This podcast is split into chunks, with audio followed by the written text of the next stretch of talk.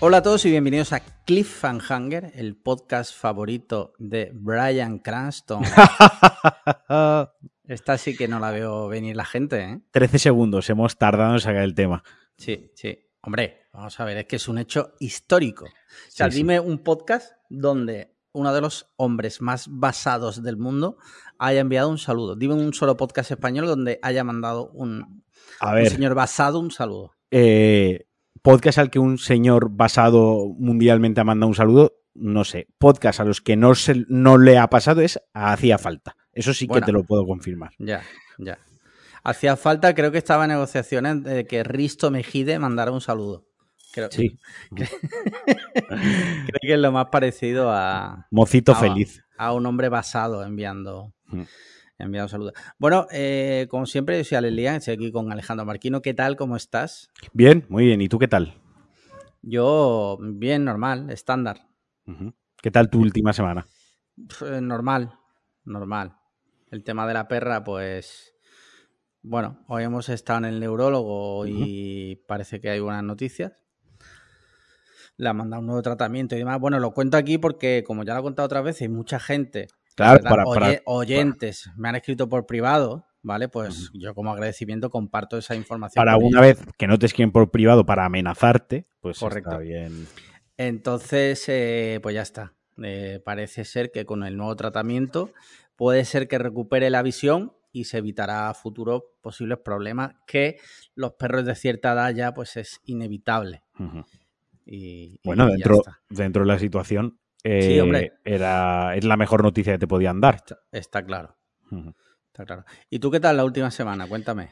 Pues guay, la última semana bien. eh, estuve en Portaventura, eh, que se Pero ya- ya no se llama- el- ¿Se sigue llamando Portaventura? ¿O Sí, se- no se se, llama- llama como Universal Portaventura o algo Realmente ahora creo que pone Universal eh, y Portaventura World, es como se llama ahora. Vale. Pero Vale, vaya, ¿Qué, tal? ¿Cómo lo en pasaste? el parque de atracciones de los catalanes. Eh, muy bien, Sí. nos lo pasamos súper bien, pero tengo que decir, nosotros fuimos, íbamos a ir jueves, mm, ¿de acuerdo? Pero cayó la de eh, la Dana esta, bueno, el Ujú. tormentago este que hemos tenido toda la semana. Entonces, y fuimos el viernes. Entonces, yo en mi mente, cerebro galaxia, pensaba que iba a hackear el sistema. Dijimos, bueno, vamos un día de entre semana eh, a finales de septiembre, Sí. que seguro que niños no cogemos. Bueno, pues eh, al parecer los padres de hoy en día, eh, en esta vorágine de, de estupidez que parece que cada vez les, les absorbe, aquello estaba lleno de niños haciendo Sí. pellas. Niños haciendo pellas directamente. O sea, en una atracción eh, teníamos detrás una familia, dos niños, la madre y el padre, y le dice el padre a uno de los niños, ¿eres consciente de que mientras tú estás aquí todos tus compañeros están en clase? O sea, Sí. mm, me pareció, o sea, un escalofrío por la espalda, ¿no? Y el niño respondió eh, muy basado, dijo sí. Sí, ah, sí, sí, dijo, además fue así, dijo, lo sé, ¿sabes? Eh, ese, ese niño no era otro que el mismísimo Thomas Shelby. o sea, eh, me pareció de locos la cantidad de niños que, que había con los padres allí, ya cuando empezó el colegio, en plan, mañana vas al cole que te vienes a Portaventura, ¿no? Sí. Eh, eso en mi época, eso era impensable, o sea, ir a Portaventura era el premio del año, del verano, ¿no? Por, Sí. por- por sacar buenas notas y por darte bien, tal. Y a día de hoy es como, no sé, como la cosa más normal del mundo, ¿no? sí. Tú dirías, o sea, eh, vamos a entrar ya en mo- en modo full polla vieja. O sea, tú dirías que los niños de hoy día están muy consentidos. O los padres muy gilipollas. Ajá. Vale. O, o- o quizás sea una co- confluencia de las dos. vale. Sí, sí. Tú sabes que nos escuchan muchos padres, ¿no? Sí, sí, pero. que somos, que somos como su eh, muchas veces su momento zen de escapatoria, de vorágine, de decir, voy a escuchar a estos dos chavales Sí. que me hacen gracia. Y Sí. nosotros desde aquí llamándolos gilipollas. eh, lo has resumido bastante bien. vale, me- no, yo lo- solo, solo quería que, que recapacitaras, sí. Sí, sí. sí, sí.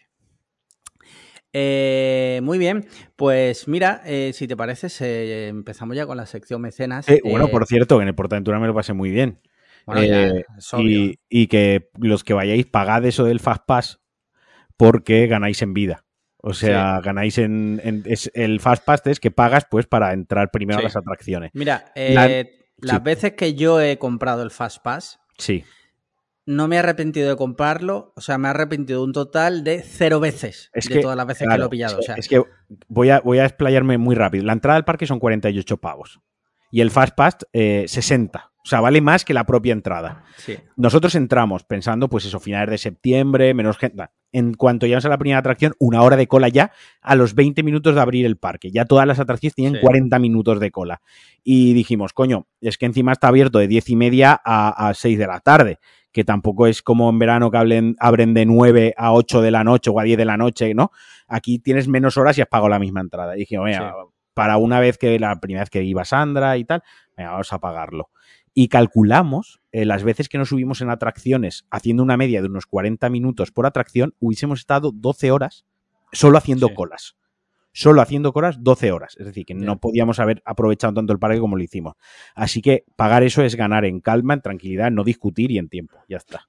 Mira, yo te voy a contar, cuando estuve en 2011 en Florida, ¿vale? Yo he estado en Florida, eh, una de las veces que fui en 2011, eh, fuimos a Universal, Orlando, Estuve allí tres días y tal en el hotel, invitado, ¿vale? Eh, yo todas las veces que he ido he ido invitado. Claro. Tengo esa suerte, soy una persona afortunada, siempre lo diré y lo repetiré, ¿vale? Antes de que alguien me tire beef.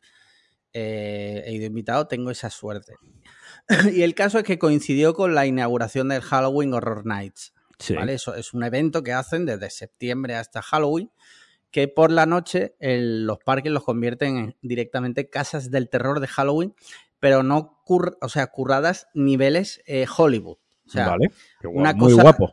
que yo no he visto cosa igual, o sea, es una flipada. Y coincidió que nos pillaba la última noche que estábamos allí, coincidía con la primera noche del Halloween Horror Night. Total, compramos entradas y mi primo que estaba con nosotros allí dice, mira, yo no voy a ir porque yo ya he ido otros años, es una pasta y yo pues eh, no, no nos apetece ir porque ya hemos ido otras veces y queremos mm, acostarnos temprano y demás porque mañana hay que coger el coche, en fin Pero tiene que hacer cosas de americano. detalles. Eh, y eh, dice, pero yo te recomiendo encarecidamente que vayas y te digo, pilla el Fast Pass. El Fast Pass eran 200 dólares, eran 100 pavos por cabeza, aparte de la entrada. Los pagué pensando, hostia, chaval, vaya clavada.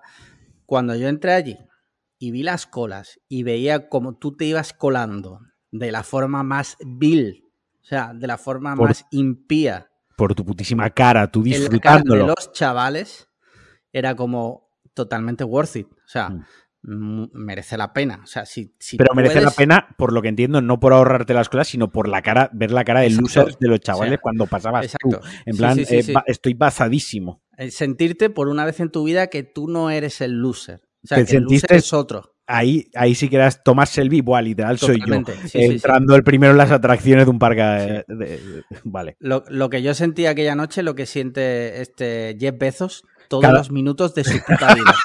¿sabes? Durante una noche fui Jeff Bezos. Sí, sí, sí. O sea que ya está, simplemente ese detalle. Eh, mira, si te parece, pasamos ya a la sección de nuestros mecenas, donde nuestros mecenas, eh, que entran en patreon.com barra podcast cliffhanger, desde un euro, nos pueden eh, enviar sus preguntas. Incluso eh, pueden formar parte de un grupo de Telegram exclusivo, ¿vale? Eh, donde solo están los mecenas y donde en este instante que estamos grabando, nuestros mecenas, eh, que hay aquí ya unos cuantos, estoy viéndolo en la lista, están viendo en directo cómo se graba esto. O sea, esto, estamos hablando de que eh, desde un euro tienes una serie de servicios que, vamos, yo no sé, hay gente que... Ni la que- seguridad social. o sea, yo, ¿Qué quieres que te diga? Tan bueno. Eh, me parece un dial tremendo. Eh, dicho lo cual, vamos a entrar en la web, ¿vale? Que no ha entrado. Vamos a ver qué preguntitas nos han mandado nuestros queridos mecenas. Son todos unas personas totalmente maravillosas. Y la primera pregunta es del doctor Mateos Bustamante. Dice lo siguiente. Dice, hola Ultimate Teamers. ah, qué buena pregunta, tío. ¿Contra qué James Bond preferiríais pelear? Hostias, Hostia. muy buena, ¿eh? Sí, sí, sí. Es muy buena. Eh, pues no te sabría decir. O sea, sé contra el que no quería pelear. Daniel Craig, ¿no? Que Claro, contra Daniel Craig me, me cruje la, la putísima cara. Sí. Yo de memoria, eh, yo no he visto todas las películas, yo solo he visto las de Daniel Craig, ¿vale? Entonces no soy un, un connoisseur Vale. de James Bond como tal, pero cogería, eh, me metería en Wikipedia, miraría cuál ha sido el James Bond más viejo. Elegiría ese. Que no sé si fue. No sé, hubo igual, uno que fue. No sé, ¿no? o Roger Moore igual estaban mayores, no lo sé. Sean Sean Con- Connery. Era jovencillo, ¿eh? Pero Sean Connery no solo te, te puede ganar una pelea, sino que luego te folla. Claro, o sea, Porque a- estamos hablando de que Sean Connery ha sido de los ver, hombres más basados de la yo Tierra. elegiría a lo mejor Sean Connery porque ya está muerto. O sea, igual gano la pelea, pero, pero sí. Oye, ¿Sean Connery está muerto? Sí, ¿Seguros? Sean Connery- 100%? Sí, murió el año pasado o creo que está No, digo, a ver si va a ser de estas cosas que decimos aquí, que luego, sí, 2020, vale, vale. Claro. No, es que luego, luego metemos a veces unos patrones que no veas. Eh, vale, vale, vale. Perfecto, pues mira, ya lo tenemos decidido. Yo cogería creo- al más viejo. El que sea el más viejo, Sí. no a día de hoy, sino en el momento de ser James Bond. Y contra ese, obviamente. Vale, pues yo me pegaría creo que contra Timothy Dalton. Vale, por decir eh, en plan random, ¿no?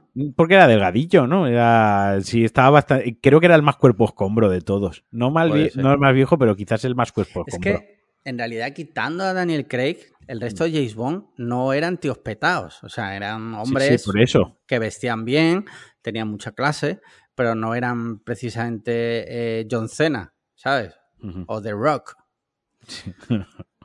Bueno, siguiente pregunta. Mauro Fuentes dice: Buenas amigos, muchas gracias por las risas cada semana y muy guay el nuevo grupo de Telegram exclusivo para Patreons. Lo que se pierden los que no colaboran. Esa, esa, Esa es la clave. esa es la mentalidad, Mauro. O sea, Mauro ha conseguido dos cosas esta semana. Hacer la Ah, bueno, mejor publicidad, hacer la mejor publicidad ahora del Sí. Patreon Y ahora hablaremos de lo, de lo otro. y de lo otro, claro. Sí, sí, sí, sí, muy basado, Mauro. ¿eh? Eh, dice, mi pregunta es, ¿cuál es ese negocio que podríais, que pondríais si algún día os toca tu lotero y que valdría para hacer el mundo un mejor lugar? Perdona, me están llamando, rechazo la llamada. Dice, ¿cuál pensáis que es la empresa que le está haciendo mayor mal al mundo? Un abrazo.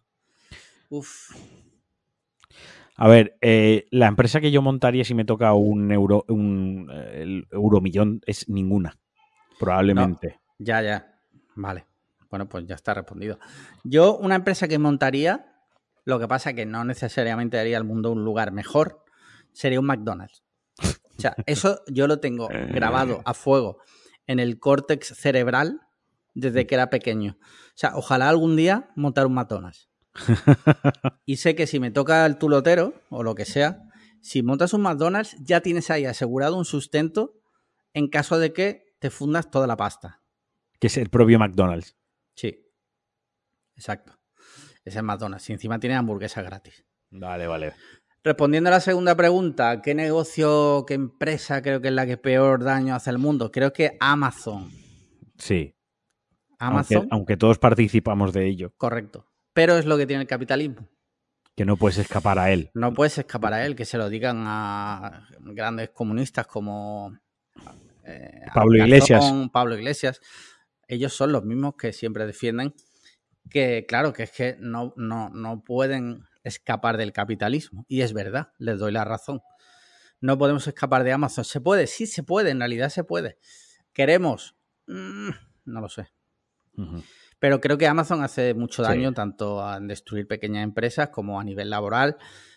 Como, bueno, yo te puedo contar el caso de unos conocidos, unos amigos. Montaron un negocio y vendían unas cosas en Amazon. ¿Vale? Entonces, Amazon, entre todas las opciones que tienes para tú vender allí, hay otra que, hay una que es, tú coges tu, tu- ellos te hacen de almacén de tu producto y ellos, mediante una comisión más alta de la habitual, te gestionan todo. Tú simplemente te dedicas a vender tu producto.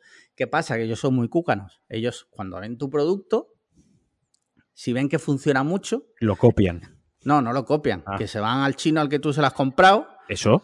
y se, bueno, y se lo compran más barato porque pueden comprar mucho más y automáticamente destruyen toda la competencia. Sí, se ponen en su gama, en su gama esta de, de Sí, Amazon Basics, exacto. Basics. Sí, que sí. básicamente es la estrategia que toda la vida siguió un poco Mercadona, un poco en esa línea, co- mm, poco a poco ir cambiando su propia marca, fusilando lo de los demás. Correcto. Pero esto a nivel global, porque lo hace a un nivel, Mercadona es por lo menos a nivel de España y Portugal, eh, Amazon es a nivel mundial. Llegará un día en que todos le tendremos que chupar todos los días la polla a Jeff Bezos y no moriremos. O sea, una especie, de distopía capitalista en el que eh, si no le chupas la polla a Jeff Bezos mueres. No sé cómo será que se convertirá en eso. No sé. Eh, siguiente pregunta. Eh, Nacho Lazasoa Sáez dice: Hoy estoy falto de imaginación, pero probando los nuevos eh, modos de concentración de iOS 15, estoy cambiando un poco mi forma de usar el móvil.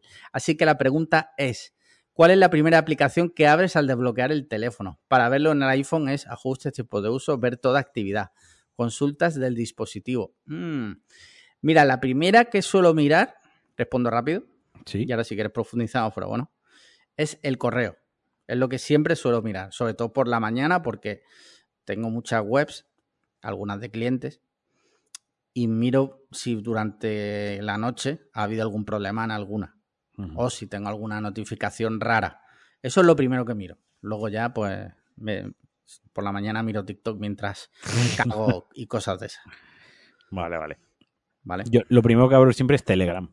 Y repaso por la mañana, como suelo acostar relativamente pronto, siempre tengo grupos con cientos de mensajes ahí de la noche anterior, ¿no?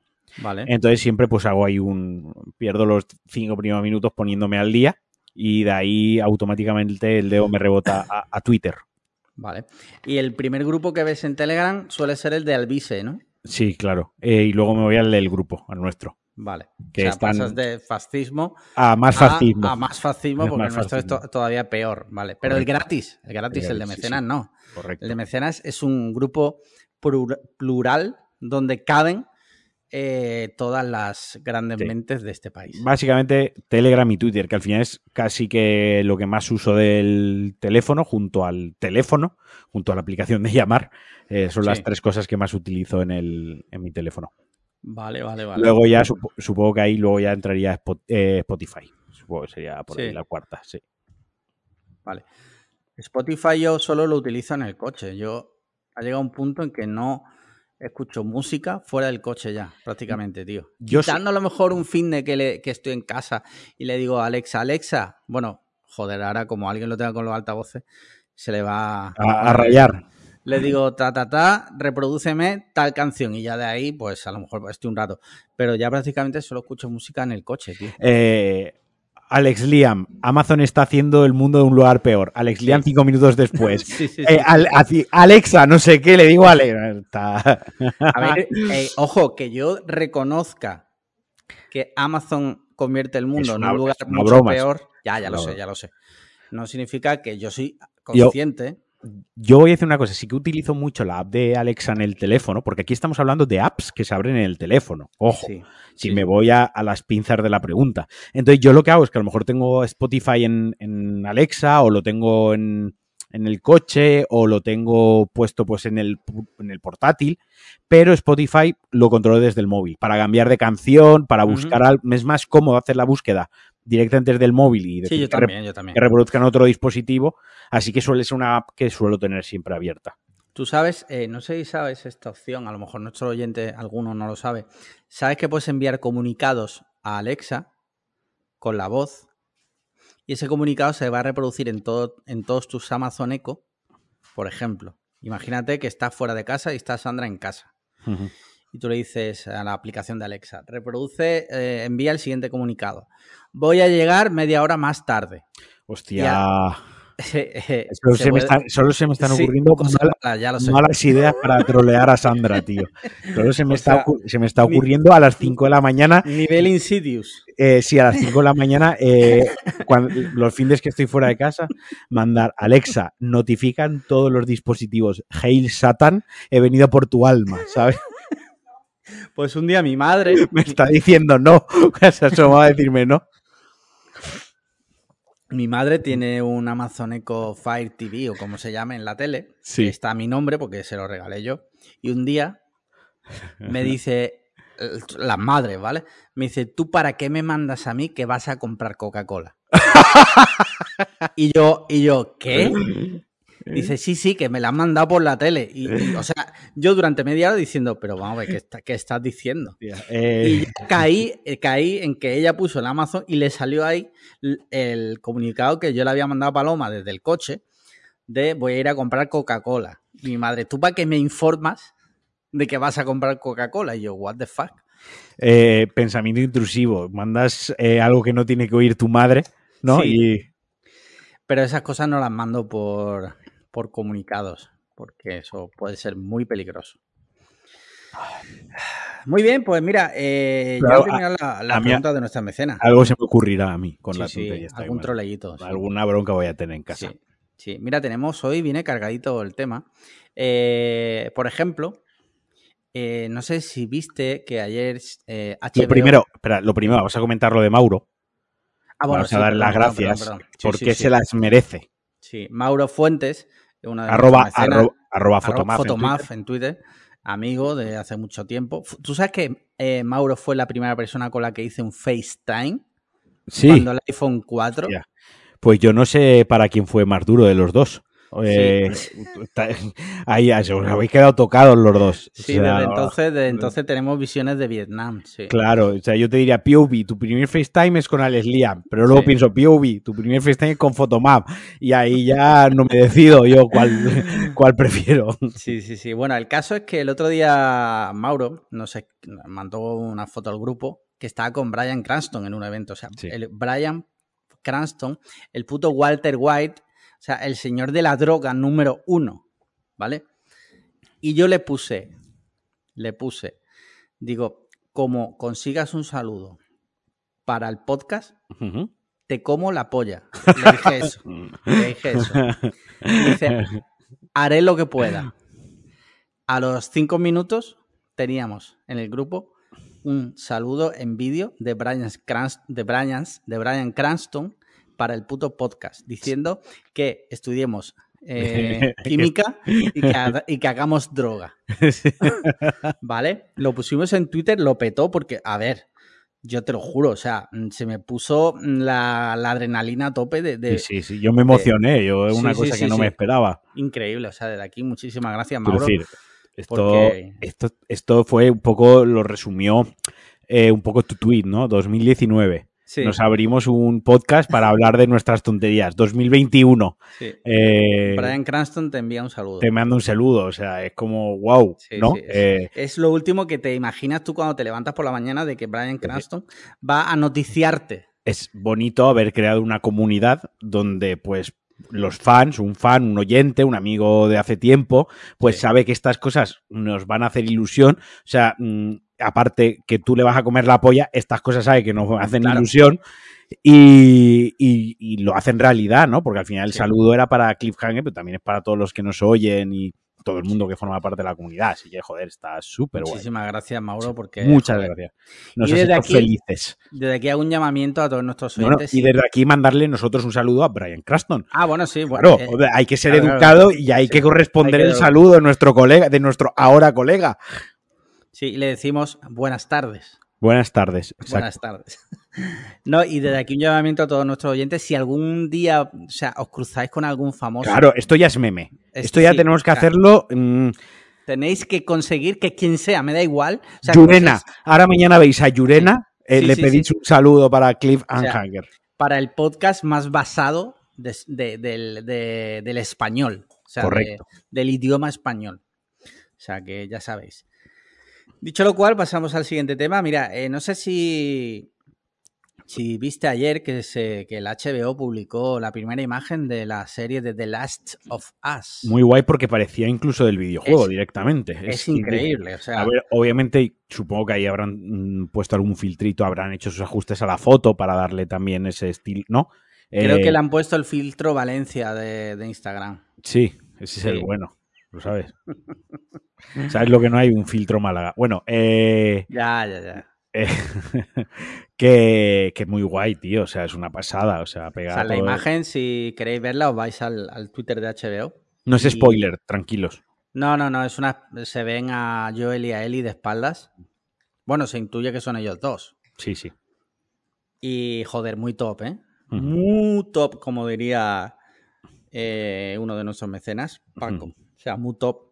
Tiene muy, muy buena pinta. O sea, Yo tengo muchas ganas de verla. Yo confío Sí. porque, a ver, eh, digamos que The Last of Us es uno de los juegos con mayor base de fans.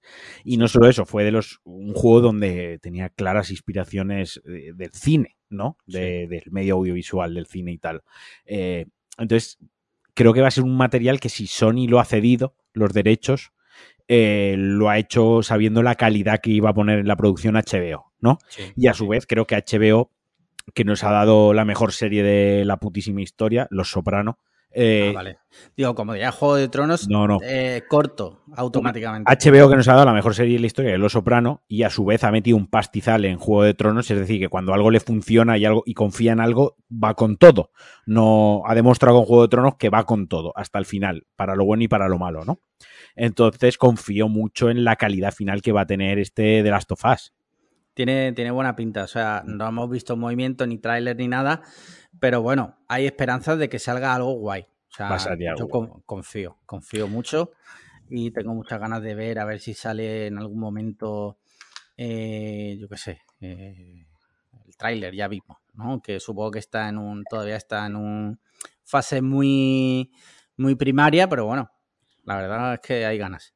Y por cierto, eh, ya, ya que hablamos de HBO, eh, pues ya han anunciado que viene HBO Max, a España. Correcto. Creo que a los que somos eh, mm, suscriptores no va a haber mucho cambio más allá que cambiar la aplicación y, algo del contenido. Creo que por ahora me parece que el precio nos lo van a ah, respetar. ¿Con HBO Max va a llegar el 4K HBO? Se supone que sí. Oficialmente no han dicho nada en España. Vale, pero en Estados Unidos sí. Aparte del catálogo, lo que interesa realmente es el. Exacto, que la subida de, calidad. El caso es que, si no me equivoco, te estoy hablando de memoria, el 5 de octubre hay un evento de HBO Max Europa hmm. y ahí es donde van a dar más detalles. Vale, vale. Veremos qué pasa. Yo soy suscrito desde el día 1 que hmm. salió HBO en España, que fue, coincidió con mi vuelta de, del viaje de novios de Nueva York. O sea, el día que yo volvía, llegué a casa y me suscribí a HBO. Muy bien, muy bien. Y desde ese día soy cliente. Muy bien, ¿te han dado algo los de HBO por ser no me han dado nada. El, primer cliente de Málaga de HBO?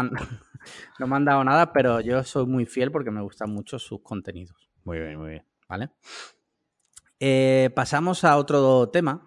Eh, te vas a reír. Eh, Amazon. Joder.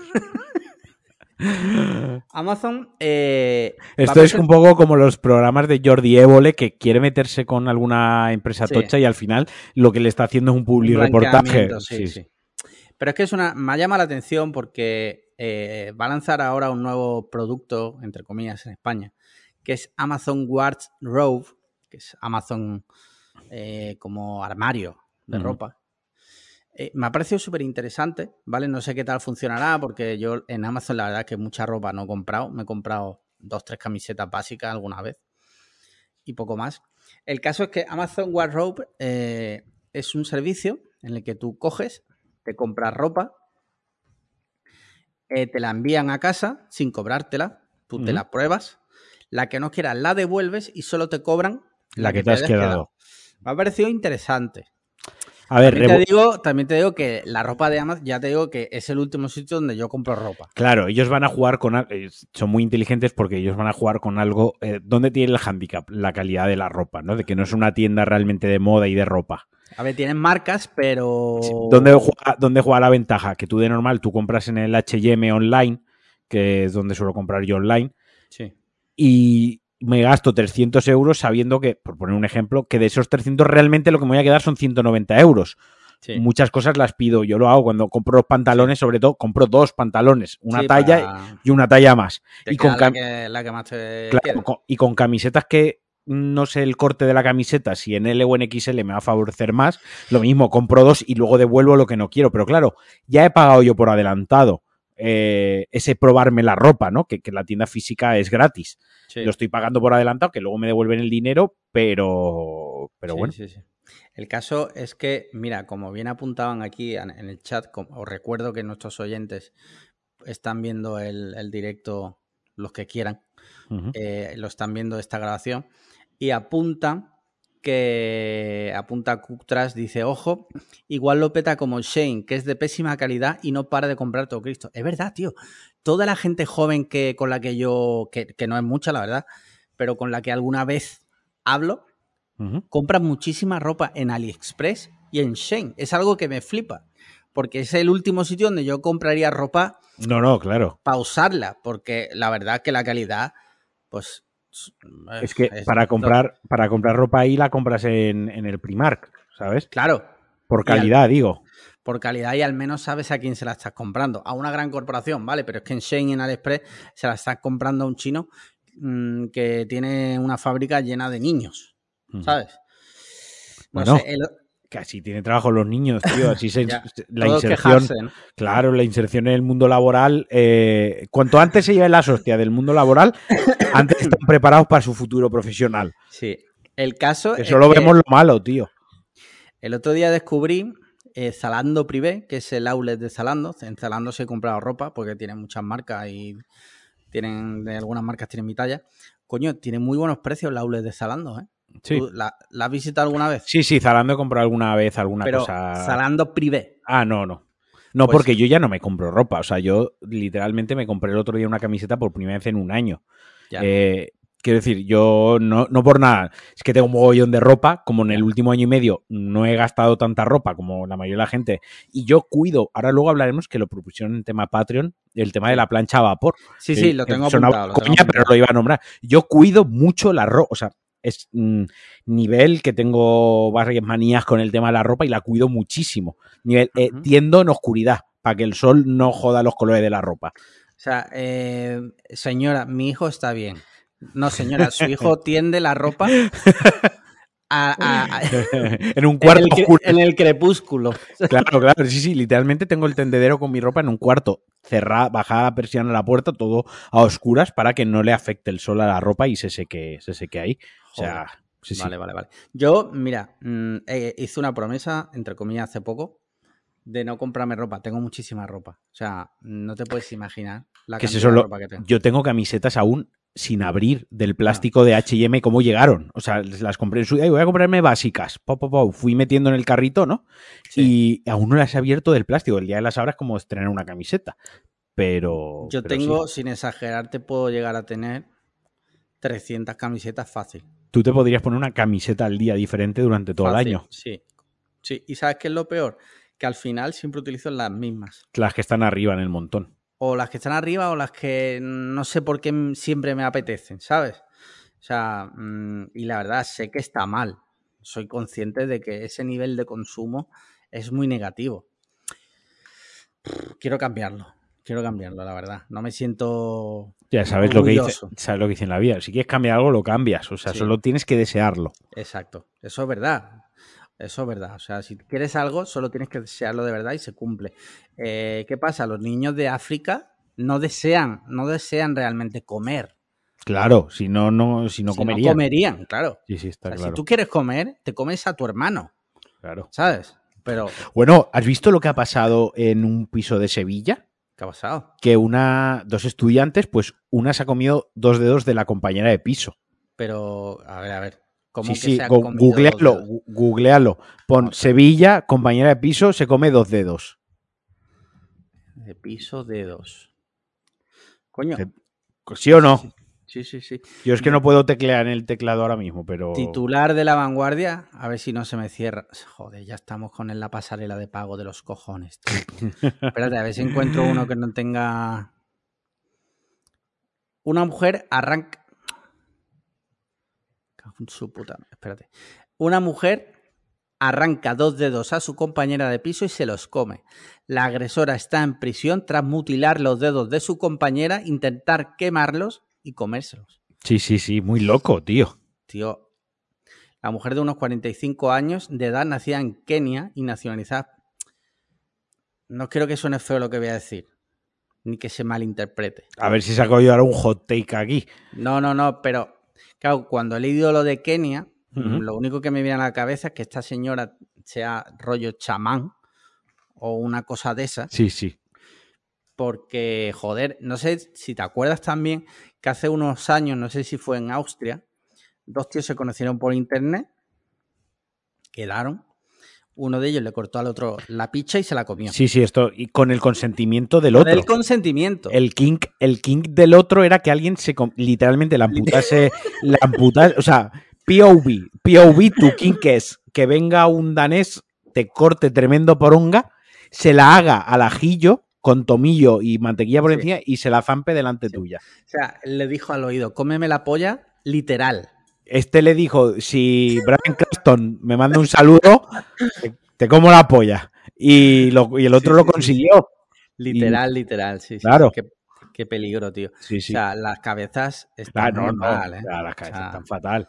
Están muy mal, tío. Por favor, de aquí voy a hacer un llamamiento. No, os No comáis, comáis- no, no arranquéis ningún miembro a otra persona y os lo comáis delante suya. Ni siquiera si la otra persona os lo pide, porque sigue siendo ilegal la mutilación y el canibalismo. Es ilegal. O sea, aunque la otra persona te lo consienta, es ilegal, ¿vale? No lo hagas. Y aunque no fuera ilegal, tampoco está bien, ¿no? A ver, no queda bonito. Está Eh, en, pro de cambiar los hábitos alimenticios y ser más sano y consecuente, pues yo que sé, no, no os comáis otras personas. Sí, sí, sí. Mirad, eh, vamos a pasar que tenemos dos temas también propuestos por nuestros mecenas. Uno que se nos pasó la semana pasada, que lo proponía él. Normalmente no quiere que diga su nombre, así que no lo voy a decir. Es un mecenas que subió una foto de, de un váter público de estos que son literalmente un boquete en el suelo Sí.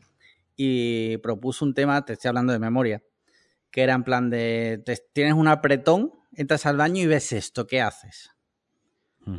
Vale.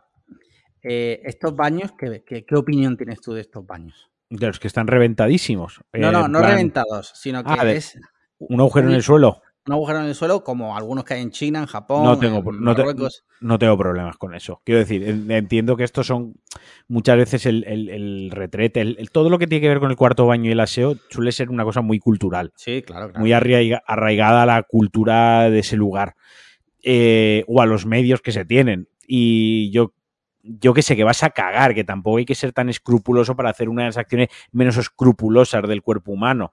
¿Me Sí. explico? O sea, eh, no es que está lleno de. Es que está sucio. A ver, si te crees que lo que tú vas a sacar por el ano eh, son rosas. Yo qué sé, ¿sabes? Que, que si te entra Mira, un yo- apretón es cagar y tirar para adelante, no. Yo soy una persona, eh, bueno, escrupulosa hasta cierto punto.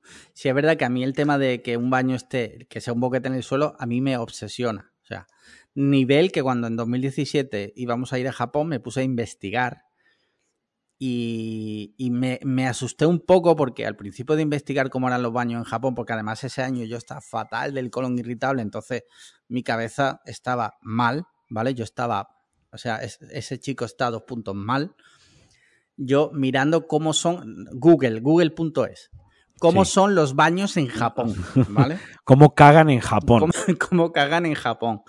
Y de repente empecé a investigar que en algunos sitios todavía tienen la tradición de tener los baños estos que son boquete en el suelo. Y yo diciendo, me cago en la puta, como yo vaya allí y los baños sean en el suelo. O sea, yo no puedo cagar ahí. No puedo porque si yo cago ahí, eh, me tendría que desnudar completamente. O sea, no, no podría cagar en ese baño. Por suerte luego en Japón te los encuentras, porque sí te los encuentras, pero son los menos son los menos. Entonces, joder, pero de primeras, tío, el susto me lo llevé. ¿eh? Sí, sí, sí. me lo llevé. No, yo no podría ir a un baño de eso. Yo sí que podría, quiero decir, yo en, en el, en el asunto que yo cuando me eh, cuando me cago tengo que ir a cagar. O sea, Hombre, evidentemente. o sea yo, el- mi sitio favorito es mi casa. eh, Como creo que la de todo el mundo. Pero en el momento que me pilla fuera y es en plan, eh, me cago vivo, o sea, o, Sí. o voy a un baño o la lío, ahí me vale cualquier cosa.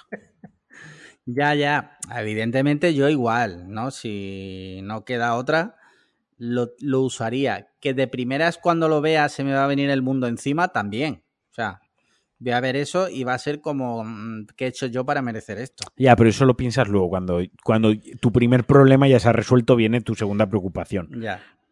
Sí, tu segunda preocupación que es dónde voy yo con la ropa literalmente cagada. Exacto, exacto. Ahí está. ¿Cómo, cómo salgo de aquí con toda mi ropa totalmente cagada? Correcto. En fin, eh, yo qué sé. Que cada uno, es verdad que sí, es verdad, es cultural. Es cultural. Pero. ¿Qué, qué más tenemos por ahí? Mira, tenemos otro tema que habían propuesto los mecenas que era la plancha vertical. Es un. Te has, te has ido del Telegram ahora mismo. ¿Me he ido de Telegram? Te has ido del Telegram. Eh, ¿Por qué la he liado ahí tanto? No lo sé. Eh, espérate que ya estoy entrando otra vez. Sí, Ahora. sí, sí. Ahora creo que ya estoy en Telegram Te otra estás vez. hablando, pero no en vídeo. Eh, bueno, pues ahora, ¿cómo se pone el vídeo? Eh, ah, vale, tiene aquí vídeo. Vale, continúe. Ok, ya Ahora estoy, sí. ya está, vale, bueno. perfecto. Eh, tenemos otro tema que habían propuesto los mecenas en el grupo que era tu plancha vertical. Sí, vale. eh, Cuenta- cuéntame, porque yo estuve, no estuve pendiente de esa conversación y no sé por dónde van los tiros. A ver, estaban preguntando opiniones de las planchas verticales. Las planchas verticales se llevan usando toda la puta Sí. vida en el- la industria de la moda y textil, eh, pero como muchas otras cosas, pues al final se comercializa para, para el público en general. Y son estas planchas que son pues, como una percha que va a la prenda y plancha con vapor. Lleva una manguera, lleva bajo un depósito de agua, hay que utilizar agua destilada, porque si no con el vapor, pues los minerales y las cales que pueda llevar el, el agua, pues estropea la máquina y la ropa, ¿no? Entonces, eh, le pones agua destilada, calienta y empieza a tirar vapor pues, por un dosificador. Un dosificador que tiene una plancha metálica, un- una placa metálica pequeñita con, en forma de punta, en forma de plancha tradicional. Esto es como cuando la plancha tradicional tiras el vapor, la separas y tiras vapor. Ese es el concepto. Entonces, nada, tú pones la prenda en, en la percha que lleva, ya depende del modelo que te compres, pues cuanto más caro, más, más ergonómico, más chulo es, ¿no? Más, en, más endereza tiene y cuanta más barata es, pues más endeble y a lo mejor simplemente tiene dos pincitas para sujetar la, la prenda. Pero bueno, pones la prenda, le das a cuánto vapor quieres, tiene del 1 al 5, la mía en, mi caso creo que del 1 al 3, del 1 al 3 mejor dicho, y empieza a tirar vapor y tú empiezas a pasar muy suavemente el vapor por la prenda y parece magia, pero poco a poco se va quedando súper lisa es un poquitín más lenta, el proceso es un poco más lento que la plancha de, de acero tradicional. Claro, porque tienes que vestir el maniquí, ¿no? Sí, ¿no? Y aparte porque el vapor, a ver, no es lo mismo un trozo de metal a un montón de temperatura Ya. apretado contra la prenda, contra otra Sí, mesa, sí, sí. otro, otro material, que, que tirar vapor sobre tampoco algo que no lo estás presionando. Entonces sí que tienes que ir tú con una mano estirando un poco la prenda y pasándole varias veces el vapor, pero es magia. O sea, se queda rollo la tienda. O sea, la tienda literal, porque cuando tú planchas sobre la tabla de planchar, pues a veces al hacer los dobles, al girar la camiseta, el pantalón, la prenda, pues sin querer pasas la plancha y se arruga un poquito más la parte de abajo, ¿no? Si no lo has puesto perfecto. Aquí no. Aquí como está suspendido se queda perfecto y además es mucho menos nocivo, por lo que yo te decía también de que cuido mucho la, la ropa, es mucho menos nocivo para los materiales. Es mucho mejor. Y sobre todo es muy cómodo para camisas. O sea, yo he planchado ahí pantalones, camisetas, de todo. Pero lo que es camisa como tal es muy, muy top. Y además, como es una propia percha, yo a veces lo que hago es que lo plancho por la mañana si me lo voy a poner por la noche. Para que se seque el vapor y la camisa esté bien. Y si luego ya compráis el. Hostia, ahora no me sale cómo se llama el nombre. El almidón este que hay para la ropa que va en spray, que lo venden Sí, en sí. Mercadona, Sí. le plancháis, le tiráis un poquitín de almidón de este y le pasáis un poquitín más de calor y la camisa se queda nueva. La camisa se queda literalmente nueva. Vale. Vale, vale, vale. Yo la verdad que no es un tema, yo no plancho, la verdad. Eh, no soy nada maniático con eso. O sea, si es verdad que si veo que tengo una prenda que está extremadamente arrugada, pues sí la voy a planchar. Pero de normal soy bastante eh, slow life con eso. O sea, no me quita el sueño. No me quita el sueño. Vale. Te has ido de Telegram, me parece. Se te ve No, en no. negro. No me he ido de Telegram. Se te ve negro. ¿O es el mío? ¿A mí se me ve bien? Eh, a ti sí. Pues es el mío que se ha ido a tomar por culo. Bueno, mientras que sea mi móvil. Vale. Vale, eh, siguiente tema. ¿Qué más tenemos por ahí? Mira, eh, bueno, tenemos otro tema semanal que decidimos hacer semanal, que era ¿cuál ha sido la mejor cena de la semana? Vale, ¿cuál ha sido la tuya? Pues mira, te lo he dicho sin pensar. eh, ¿Cuál ha sido la mía? La mía ha sido eh, pulpo a la... Ah, no, pulpo a la gallega lo dije la semana pasada, porque grabamos martes y yo cené pulpo a la gallega el martes. Eh, sí.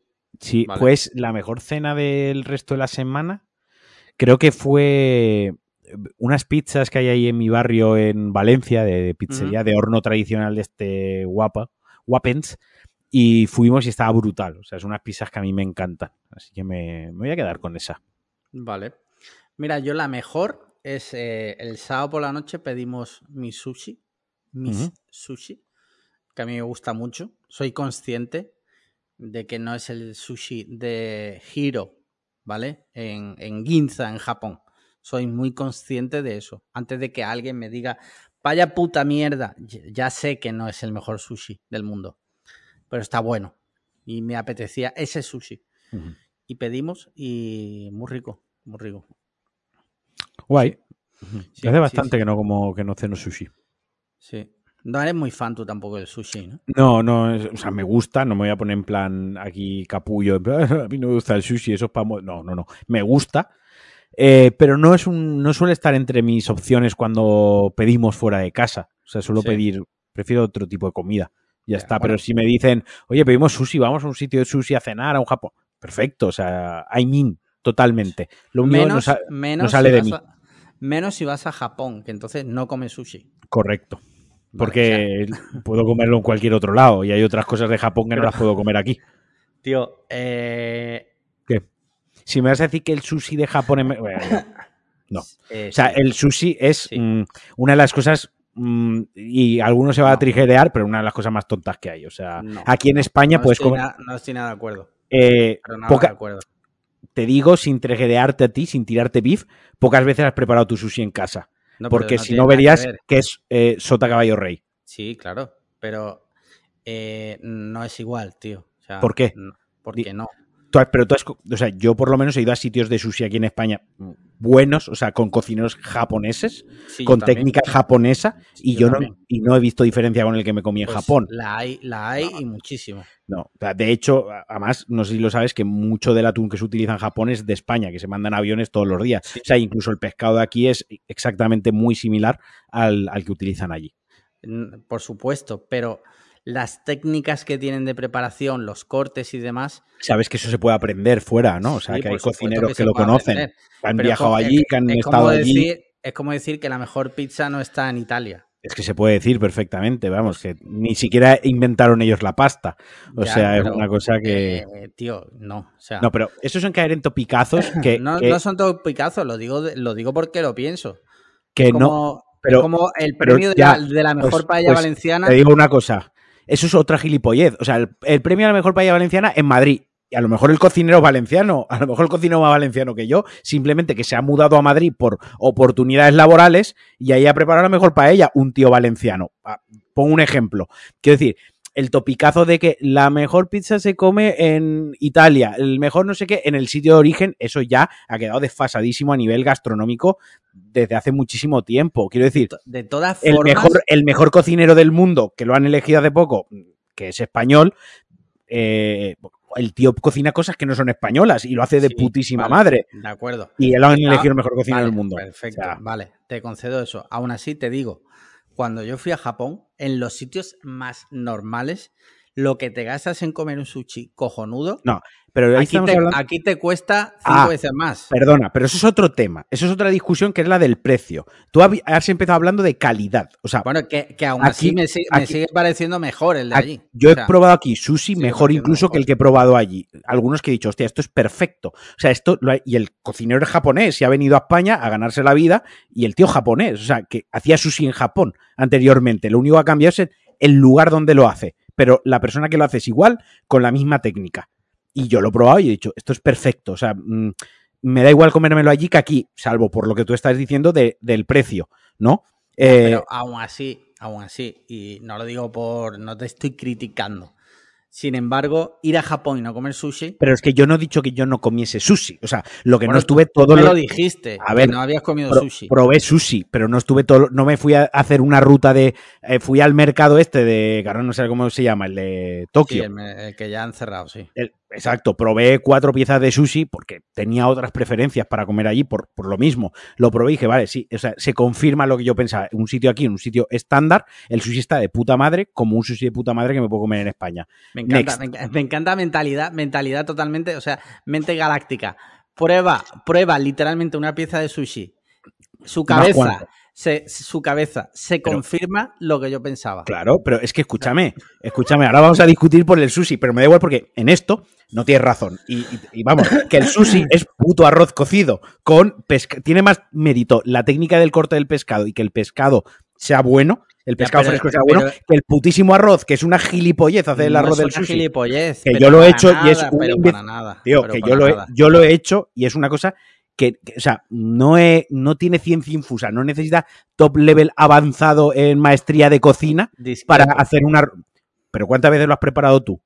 Pero si, si da igual, o sea. No, no da igual. o sea, no puedes. Eso como decir. No, no, no, no, no. De esta, de esta pues, burra, de esta burra no me bajo. si, no, si no has preparado algo, no me puedes decir que es difícil prepararlo, Alex. Escúchame, escúchame, escúchame la sección de cine y series eh, ya queda cancelada porque como no hemos hecho no, no, no, ninguna peli ni ninguna serie... Coño, pero tú, tú, no has hecho una película, pero sabes que es complicado hacer una película. Pues ya está, igual que sé que el arroz del pero, sushi... Vale, pero es que estás hablando de una persona que ha hecho sushi muchas veces y te estoy diciendo yo de primera mano. No es, no es tan complicado como te parece. Te animo a que lo pruebes un día y verás que no es complicado de hacer. Parece complicado, nos lo han, nos lo han pues vendido como algo complicado. Te voy a decir una cosa, cuando estuve allí... Eh, lo que me pareció más increíble fue el arroz, el punto, el sabor, pero es que eso, eso, eso se puede conseguir aquí exactamente. Pues claro que evidentemente todo se puede conseguir. pero es, y es, fácil hacerlo. Es una cosa que es, que es sencilla de hacer. Pero, que me pero en mi opinión, es mejor allí. Pues ya te digo yo, es una e-, equivocada, es una opinión equivocada. Como muchas veces te lo digo yo, hombre. Para que, nada, para nada. Que, es una cosa muy sencilla de hacer y de que aquí, obviamente, si va al mi sushi, no es que allí no lo sepan hacer bien. Por ejemplo, ahí es que lo hacen rápido, tienen que hacer mucho. Pero si tú te das aquí a un buen restaurante japonés, con gente que ha trabajado, ha estudiado o gente directamente que sí, cocina en Japón, aquí te lo hacen perfecto. te cuesta 500 euros. Que va, tío, ¿dónde vas? Que, sí, no, que, sí. que no, que no. 500 no, que te cuesta 60, 70 una noche, sí, pero 500 no te cuesta, hombre. Que va, que va. Más, a lo mejor, a lo mejor en Málaga, a lo mejor en Málaga, ya te digo yo, en Valencia te puedo llevar a un sitio donde el cocinero es japonés, que ha estado en Japón viviendo, ha cocinado y es un japonés, especializado en cocina tradicional japonesa y, te lo hace delante tuya y no te gastas 500 euros. Te lo digo curioso, curioso que siempre Valencia. Curioso cuánto. yo, no tengo la culpa de vivir una ciudad de puta madre, avanzada gastronómicamente y avanzada en un montón de cosas. Tronco, o sea, no tengo la culpa, pero está allí, allí hay. ¿Cuántas estrellas Michelin tiene Valencia? Pues no, lo, he mirado exactamente, pero unas cuantas tiene. Vale, vale. Tiene a Ricard Camarena, por ejemplo, entre otros. Curioso, cuanto menos.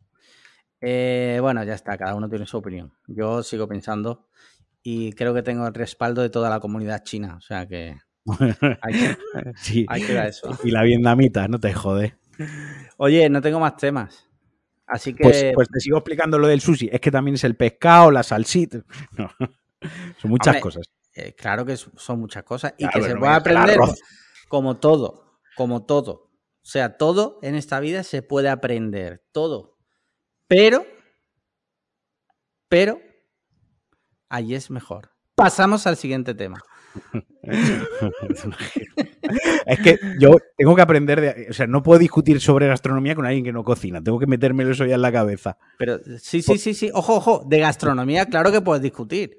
Lo que no me vas a discutir es. Eh, pero ya te puedo decir yo que me he empapado horas y horas y horas de teoría de la cocina. Que no lo lleva, que no lo lleva a cabo, eso es otro tema. Eso es otro tema. Pero es como, es como si ahora un jugador de fútbol le vacila al entrenador y le dice, hazlo tú. No, perdona. No. Yo sé cómo hay que hacerlo. Hombre, yo te digo que el, entrenador alguna vez lo ha hecho antes, ¿eh? Cualquier entrenador de fútbol. algo habrá. ¿Todos los entrenadores son jugadores? Algo han jugado, algo, aunque haya sido en, su pueblo. no hay ninguno, ninguno que haya pasado de no, no tocar un balón con los pies en su vida a ser entrenador de fútbol. Y yo también algo, y yo también he cocinado mucho. No, una tortilla francesa no me sirve. No, no, no, no, ya te digo yo que no son tortillas francesas. Otra cosa es que yo últimamente no cocine nada porque no tengo tiempo. Eso es verdad. Y últimamente no cocino nada. A eso te lo concedo. Pero de teoría de la cocina sé mucho. Vamos a cambiar de tema que la gente ya está aburrida. Y, total, me van a dar la razón. Eh, tema de videojuegos. Lo que hay que hacer con los chalos. Dime. Eh, aparte del FIFA, que ahora hablaremos largo y mm. tendido. Eh, ¿Alguna novedad videojueguil que quieras comentar? Bueno, se ha anunciado la película de Mario Bros. que la anunció Ah, hostia, sí, sí, sí. Nintendo. No sé si estuviste al quite del cast y demás. del- Bueno, He visto que el que Super Mario, bueno, Super Mario, que Mario lo va a hacer Chris Pratt, ¿no? Chris Pratt, correcto. Y también sale Jack Black. Bueno, sale la voz, mejor Sí. dicho. Eh, eso ha sido, creo que, lo más top de la última semana. Eso y que se ha lanzado, bueno, que ya podemos jugar al FIFA, Algunos. algunos. El día 1 sale para todo el mundo Ujú. Y desde el lunes. Bueno, para todo el mundo tampoco, para quienes lo compren el día 1. Joder, o sea, el nivel ya. Asperger ya ni- ni- niveles ya estratosféricos. Claro, claro, no, no, ya va así. El caso es que salió el FIFA el lunes, podemos, pudimos empezar a jugarlo. Y bueno, yo ayer jugué, jugué el domingo porque cogí el pase de EA que podía jugar 10 horas. Y ayer jugué, nada, ayer jugué una hora. Por ahora, buenas sensaciones. En PS5, eh, te hablo. Por ahora, para mí, buenas sensaciones. Tengo que dedicarle más horas, pero me está gustando. Y además creo que funciona mucho mejor que el 21. O sea, porque yo en el 21 Sí. casi todos los partidos, o sea, el 99% de los partidos online los perdía porque la conexión se iba a tomar por culo. O sea, y aquí parece que es más estable. Ayer, por lo menos, la hora que estuve jugando online fue todo el rato estable. Todo el rato. O sea, iba perfecto. No sé si tenía algo que ver con el juego, si era casualidad. Yo he notado el gameplay, sí que lo noto más lento, como un poquitín más pesado todo en general. Sí, pero Eh, en teoría, en principio, eso se debe a que como está la versión de PS5 y de Xbox eh, Series X, la de nueva generación, han utilizado un nuevo sistema para hacer la captura de movimientos, las animaciones, cómo se comportan las animaciones de los jugadores Sí. y los jugadores en el campo, pues parece que ha ralentizado un poquitín el, el- O sea, más que ralentizado, que es otro feeling, el que tienes jugando, ¿no? Pero bueno, más allá de eso, a mí me. No sé. me ha- el foot es a lo que no he jugado todavía. Antes me iba a poner a echar un partido y nos hemos puesto a grabar. Lo que he estado jugando es contra la IA, o sea, los partidos de toda la vida. O sea, Sí. con. Y la verdad que está. Está, está resulón. a mí me está, ya te digo, jugado una hora y por ahora bien. Por ahora ¿Sabes? bien.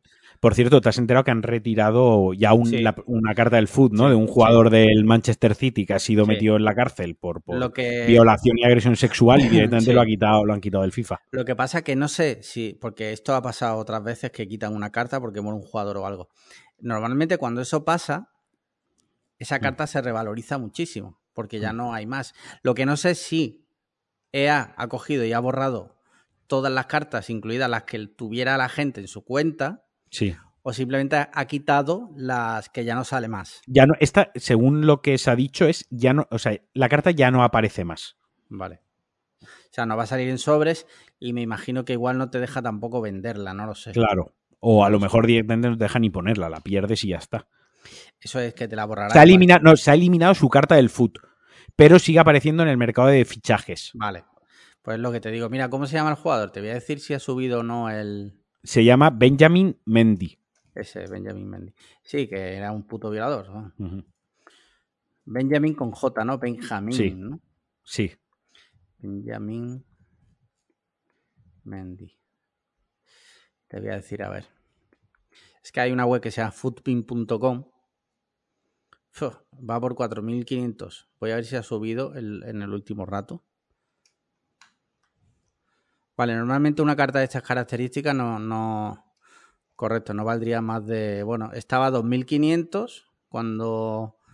Pues esta mañana o esta noche y ha ido subiendo y ya va por las 5.000 monedas. O sea, esto, uf, yo qué sé, la gente, tío, es un poco turbia, ¿no? Sí, claro. Porque Pero bueno, sube de precio por eso, o sea, Que, bueno, sube de precio porque la han quitado, en realidad, la han quitado por eso. Una cosa es consecuencia de la otra, Claro, pero claro, sí, claro. La, la gente, ya sabes cómo son estas cosas, gente sin escrúpulo y gente eh, mermada psicológicamente la hay a, a patadas. cuando, no sé si te acuerdas, en eh, este verano en la Eurocopa, cuando Eriksen tuvo el accidente ese, que, Sí, que fue muy desagradable, o sea, fue muy desagradable, eh, todo eso que vimos en directo, en ese rato la carta de Eriksen empezó a subir brutalmente de precio. Porque la puta gente es una puta psicópata. O sea, eso sí es de ser un psicópata. Empezar a subirle el precio a la carta porque si muere, el jugador quitan la carta. Claro. Entonces la carta vale más porque hay O sea, la, menos. la- la peña Sí, sí, en sí. la miseria humana a- a toda velocidad, ¿no? La, la maquinaria de la miseria humana funcionando a todo carbón. Totalmente. Y, pero bueno, son cosas que pasan. Eh, dicho esto, les recomiendo a todo el mundo que escuche el, el Pulsa Star que hiciste con, Con Pablo. con Pablo, perdón. Uy. Con Pablo sobre precisamente sobre el FIFA y tal. Muy instructivo y muy interesante. Eh, cosas que cuenta. Además, yo muchas veces veo los directos de Pablo porque es un, un tío que habla muy bien y, Sí. y son súper Estuvo interesante, sí, sí. Sí, Me lo sí, pasé bien. Sí, así que nada. Recomendado. Eh, no he vuelto a tocar la consola aparte de eso. O sea, no sé tú. No, yo no, yo esta semana, como Sandra tuvo, Sandra tuvo vacaciones, pues eso, estuvo en Valencia visitando a la familia, a mi familia, eh, almorzando, haciéndoles morsaret valenciano y, y corroborando que todo lo que cuento de Valencia es true, es cierto.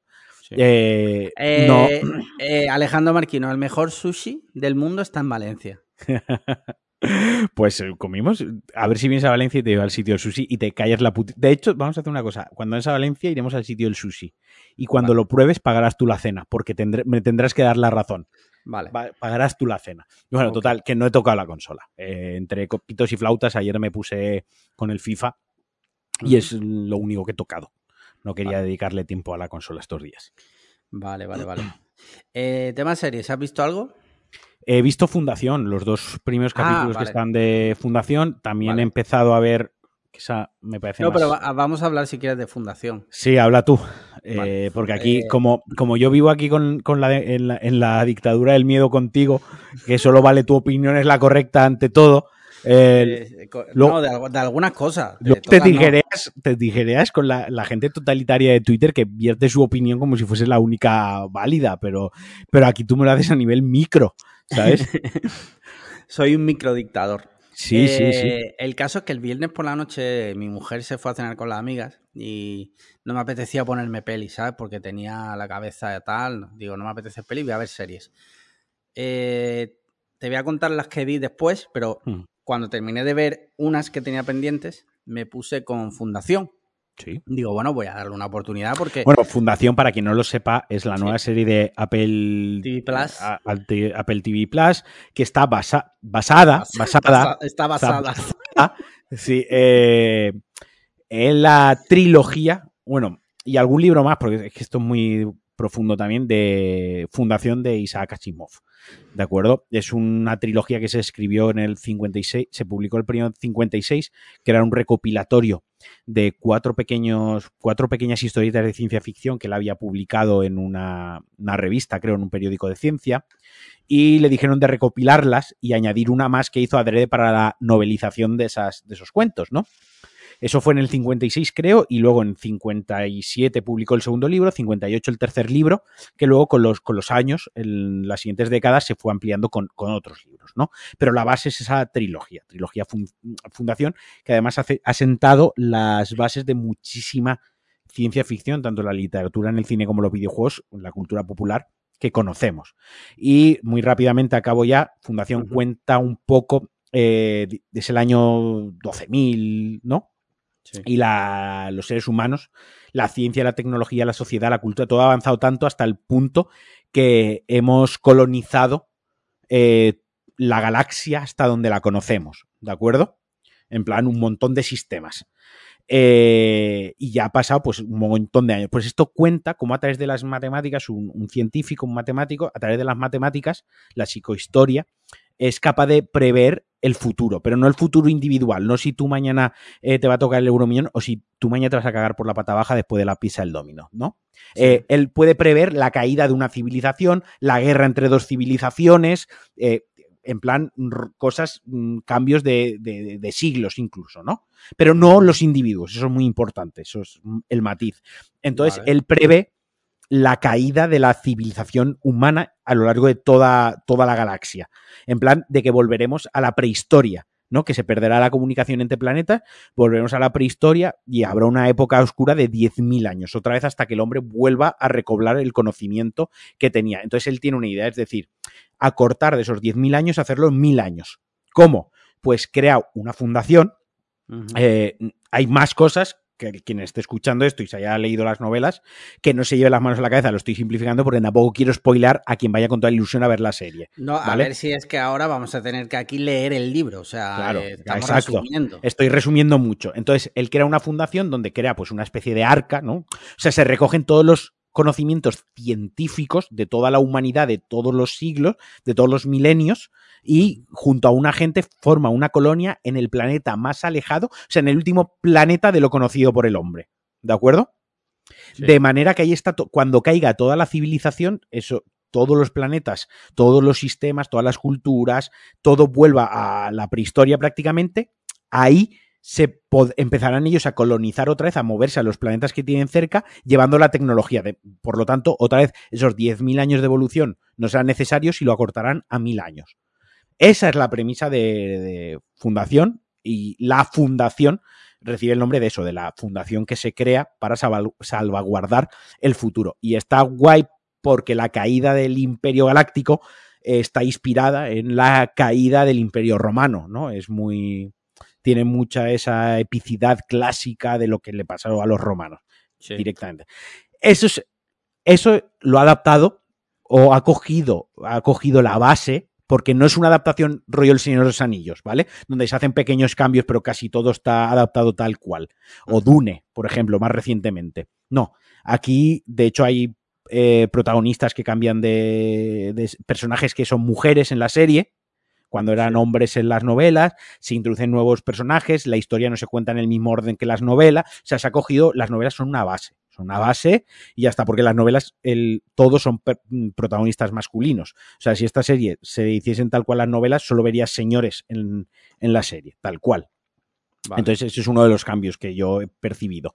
Quitando de eso, a- yo sé que a ti no te ha gustado, ahora haces eh, tú lo que comentas Sí, no gustado. hablaré Pero a mí- largo y tendido. Para mí, eh, como adaptación, me ha, me ha gustado los dos capítulos que he visto. Es- hay cosas que están bien adaptadas. Hay otras que creo que se han marcado ahí la pirueta y no les ha salido tan bien.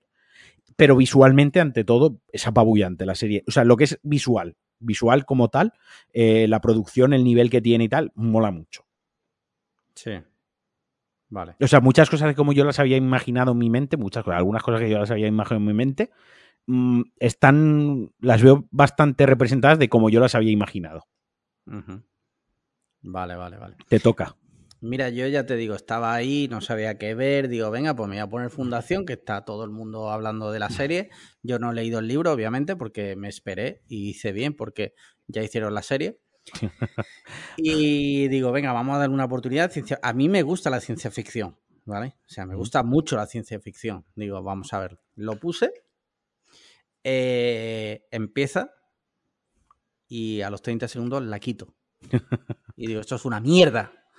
No, es broma. O sea, no, no, no es eso, ¿vale? No es una mierda. Simplemente no es un producto para mí, ¿vale? En esos 30 segundos yo ya, o sea, eh, me hace- di cuenta. Hace un rato te has reído de mí porque con una pieza de sushi había determinado Sí. mi opinión en base a algo y tú ahora lo has Sí. hecho en- con 30 segundos de un capítulo de una hora y que habrá costado como 3 millones de dólares el putísimo Pero yo, yo me conozco, yo me conozco. Y yo viendo lo que vi, que se veían unas naves y un planeta y dos niños, ¿vale? Yo vi hasta que salen los dos niños. Dije, lo quito. No, esto no, esto no va conmigo. Y creo que hice bien, no por nada. O sea, yo valoro y soy capaz de, de valorar es, la obra en su conjunto, en su contexto. Y es, eh, no digo que sea mala, ¿vale? Simplemente que a mí no me, no me va y no pasa nada. O sea, muchas veces nos vemos obligados a ver cosas porque todo el mundo lo ve, porque a todo No, el mundo no, le gusta. claro, no, no. Yo Eh, rehuyo de eso, o sea, yo eso lo claro. odio totalmente.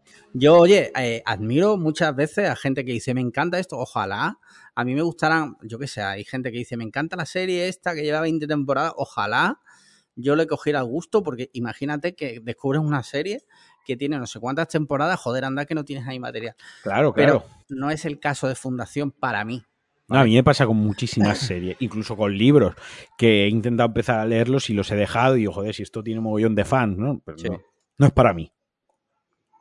Dicho esto, os animo a que la veáis vosotros, que, que, vamos, ni A mucho ver. menos que nadie se piense que yo estoy criticando Fundación. A ver, eh, Simplemente que no va conmigo y ya está. a, a todas aquellas personas que les guste la, la retro ciencia ficción, la ciencia ficción clásica, ¿vale? Sí. Porque esto es ciencia ficción clásica. Es una ciencia ficción de sociedades. O sea, lo que está contando es cómo, la cómo es la sociedad en el futuro. No es una ciencia ficción de naves, disparos y alienígenas, ¿de acuerdo? Es Mm.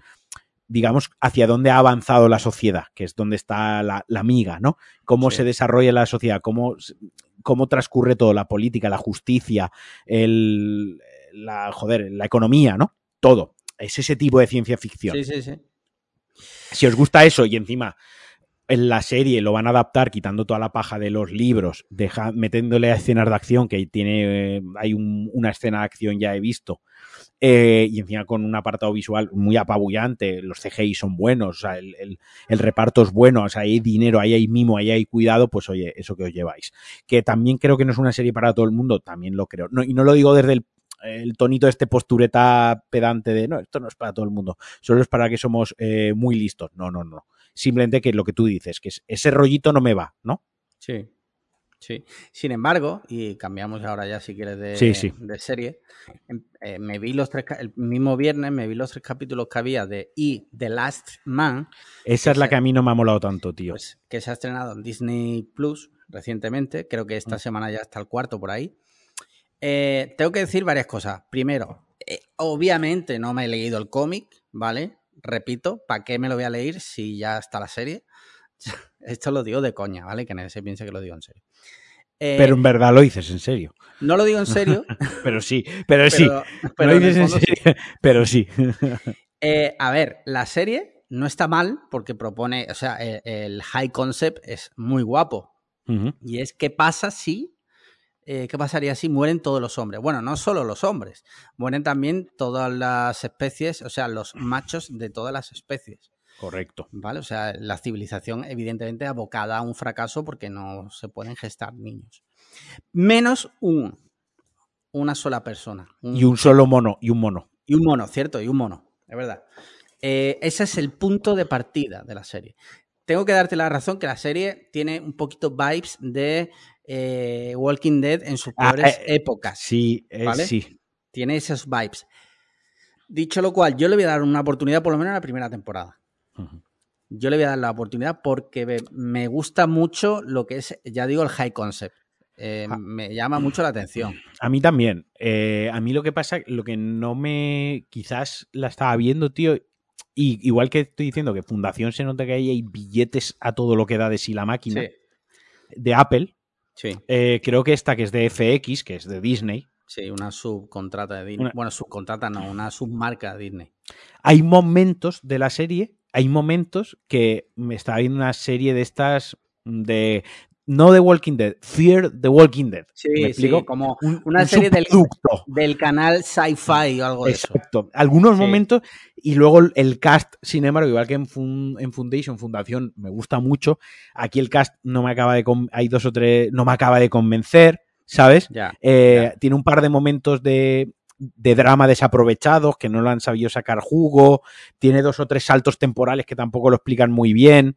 Eh, el monta es como, no sé, es como, está guay lo que tú dices, el high concept, pero es que no puedo evitar compararlo con Hijos de los Hombres, ¿vale? Eh, aunque sé que no es lo, no es lo mismo, no es comparable, pero, pero el high concept que tú decías es el mismo. Sí, Vale, lo la- que pasa la- que La Claro, humanidad y- colapsa porque la raza no se puede perpetuar, sí, digamos, ¿no? No podemos perpetuarnos como especie. lo Por eso colapsa la sociedad. Claro, es que compararla con Hijo del Hombre es como comparar, yo qué sé, el sushi de Valencia con el de Japón. O sea, no, pero en serio, es que claro, Hijo de los Hombres, estamos hablando de una de las El mejores... sushi, el sushi de Valencia es Hijos de los Hombres. Sí. Es una de las cinco mejores películas de ciencia ficción, yo creo que de la historia. Sí, sí, sí. Eh, por lo menos esa, esa es mi opinión. luego, En esa otro tema la que- razón. Otra cosa que me gustó de, de, de E The Last Man.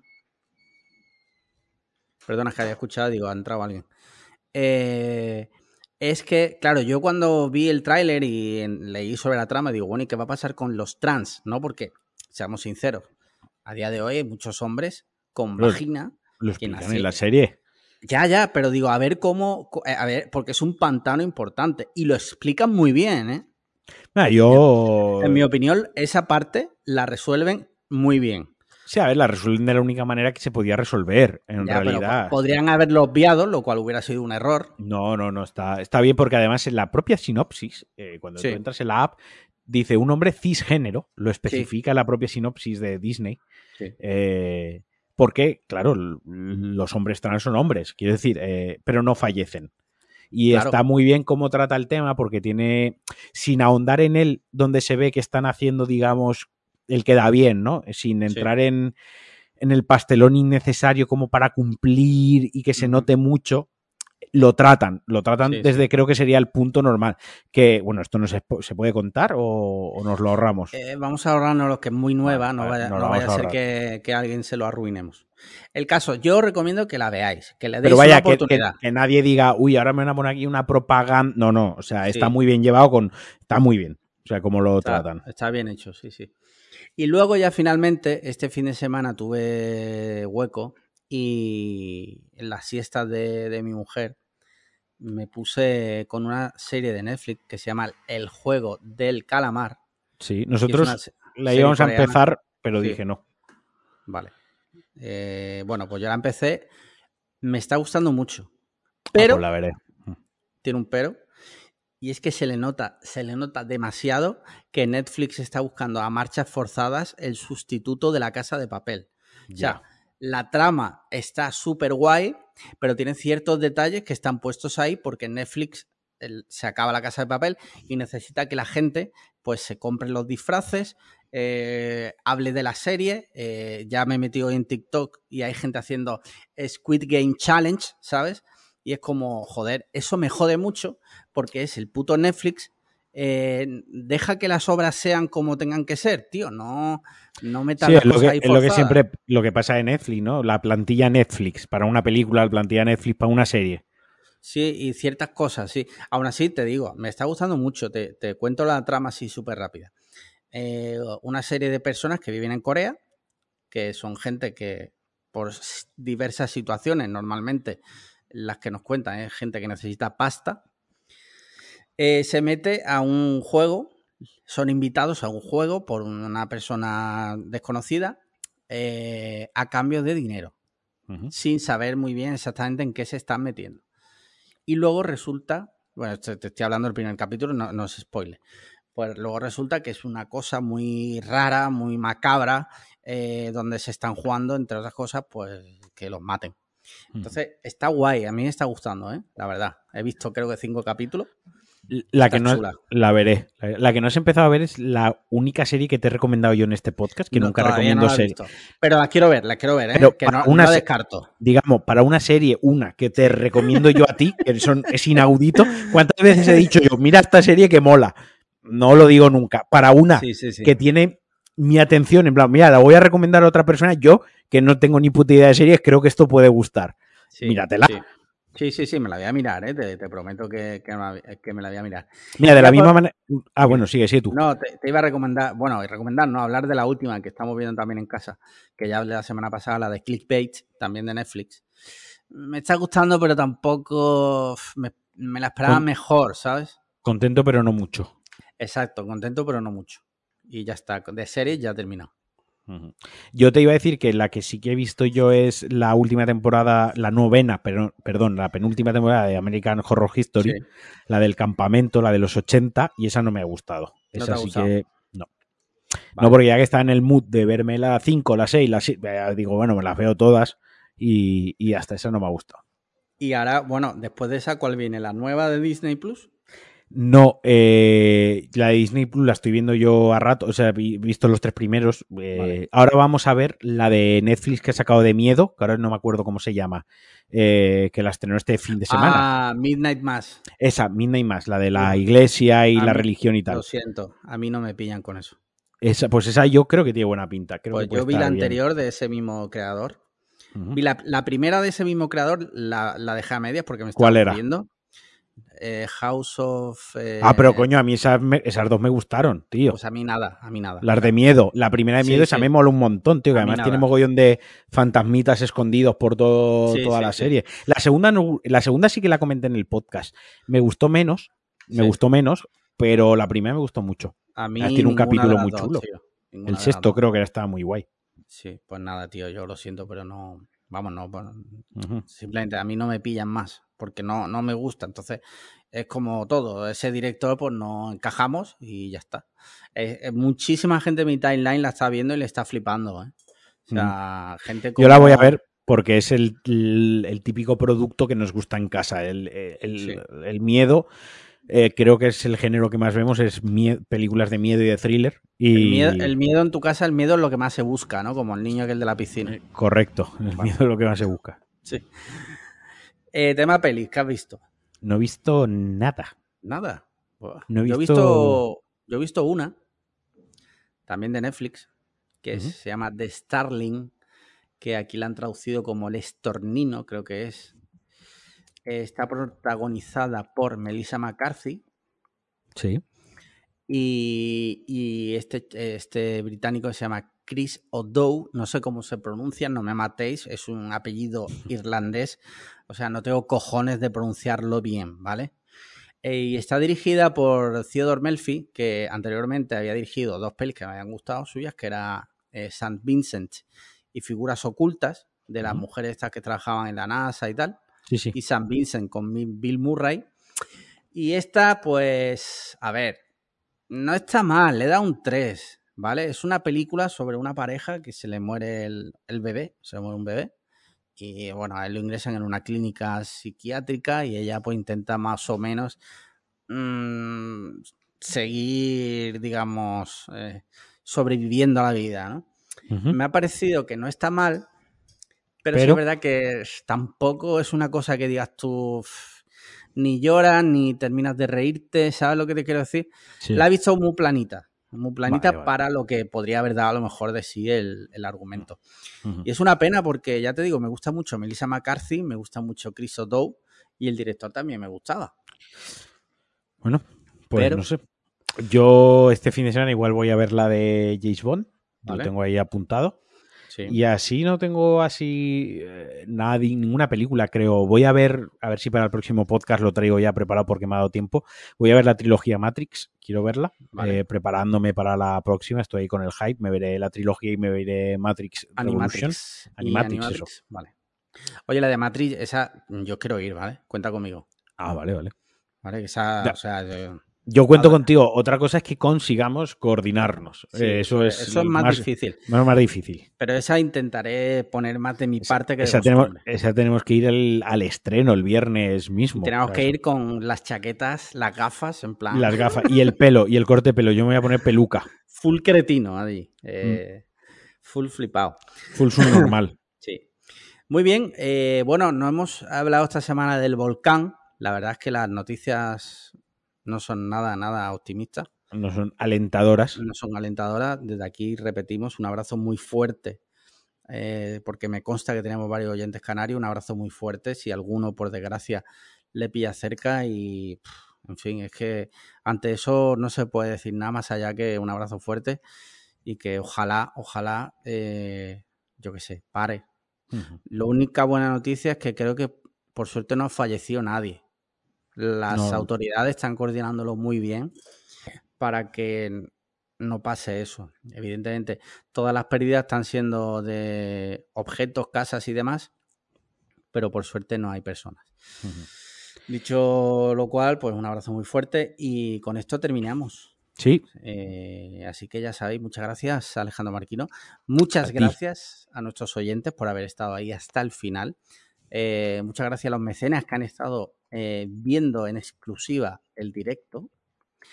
Y ya sabéis, patreon.com para podcast cliffhanger. Y también cinco estrellas en Apple Podcast, que el otro día nos dejasteis una review. Una.